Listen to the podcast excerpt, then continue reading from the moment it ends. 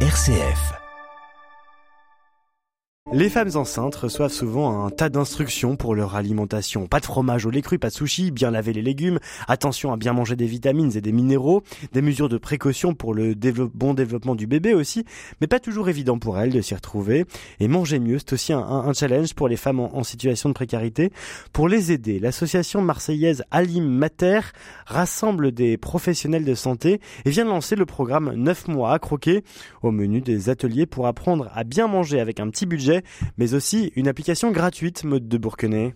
Tout part du constat de Clélia Bianchi, la fondatrice et présidente de l'association. Elle est docteur en nutrition. J'ai fait ma thèse sur le conseil alimentaire pendant la grossesse et en fait je suis tombée très haut parce que je me suis aperçue qu'il n'y avait rien qui était fait et notamment il y avait beaucoup de freins et aussi budgétaires à aller vers une alimentation euh, juste un tout petit peu plus saine, qui avait très peu d'accompagnement et beaucoup de culpabilité.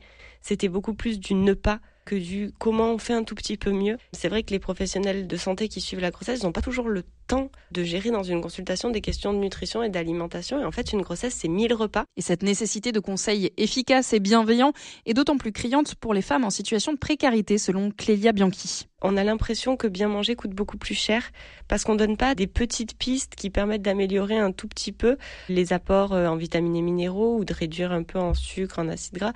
Et finalement, on, s'aperçoit que dans les ateliers, quand on donne des petits conseils, ça paraît simple. Par exemple, pour euh, les oméga 3 qui sont extrêmement importants pour la santé euh, de la mère et de l'enfant, notamment sur le développement du cerveau et de la vue du, bébé in utero et même après pendant l'allaitement, on va avoir bah, d'aller vers des petits poissons gras qui sont pas très cher, la sardine et le maquereau, ou de remplacer l'huile de tournesol par l'huile de colza, qui est moins chère, source d'oméga 3, alors que l'autre pas du tout. Ces conseils sont personnalisés pour chaque femme.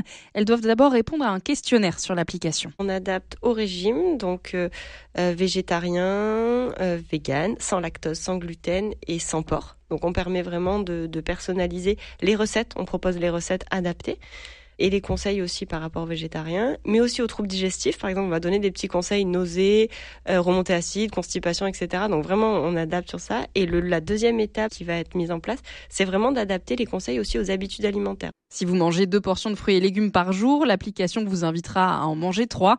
C'est la stratégie des petits pas, des changements réalistes pour améliorer son alimentation. Et petite précision, les papas peuvent aussi se créer un espace sur l'application. L'ambition d'Ali Mbater, ce sera ensuite d'étendre son accompagnement depuis la préconception jusqu'aux deux ans de l'enfant. Merci beaucoup, Maude de Bourquenay de Dialogue RCF.